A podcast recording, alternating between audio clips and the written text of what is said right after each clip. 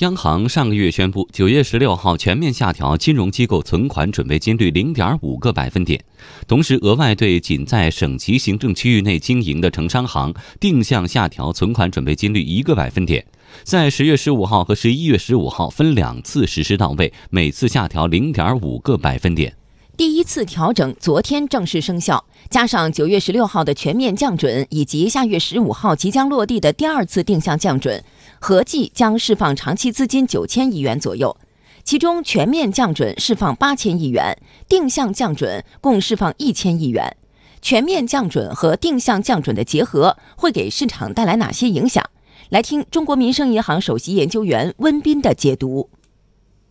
通过普遍降准和定向降准相结合啊，可以起到两方面作用。那么首先呢，全面降准零点五个百分点啊，这释放八千亿这个流动性以后呢，有助于改善市场流动性的状况，降低商业银行的资金成本，可以引导金融机构啊降低实体经济的融资成本。另外一块呢，它这次还是特别强调对定向进行降准，那这个更体现出了。我们这个货币政策还是一个稳健的基调，通过精准的调控啊，畅通货币政策的传导机制，特别是加大对民营经济啊、小微企业的这样一个支持力度。通过这样的一个政策的组合，有助于进一步的缓解民企和小微企业啊、实体经济啊这个融资难、融资贵的问题。实际情况上来看，也已经在起到了这样一个作用。我们在这个九月二十号 LPR 这个报价中啊，我们已经看到呢，已经从八月二十号这个报价的四点二五下降到了四点二零，主要是银行的获得了降准资金以后啊，流动性相对充裕，资金成本下降。在 LPR 银行点差这一块收窄了五个 BP，所以我想呢，这个政策呢，应该说对呃降低融资成本已经在起到了一个积极的作用。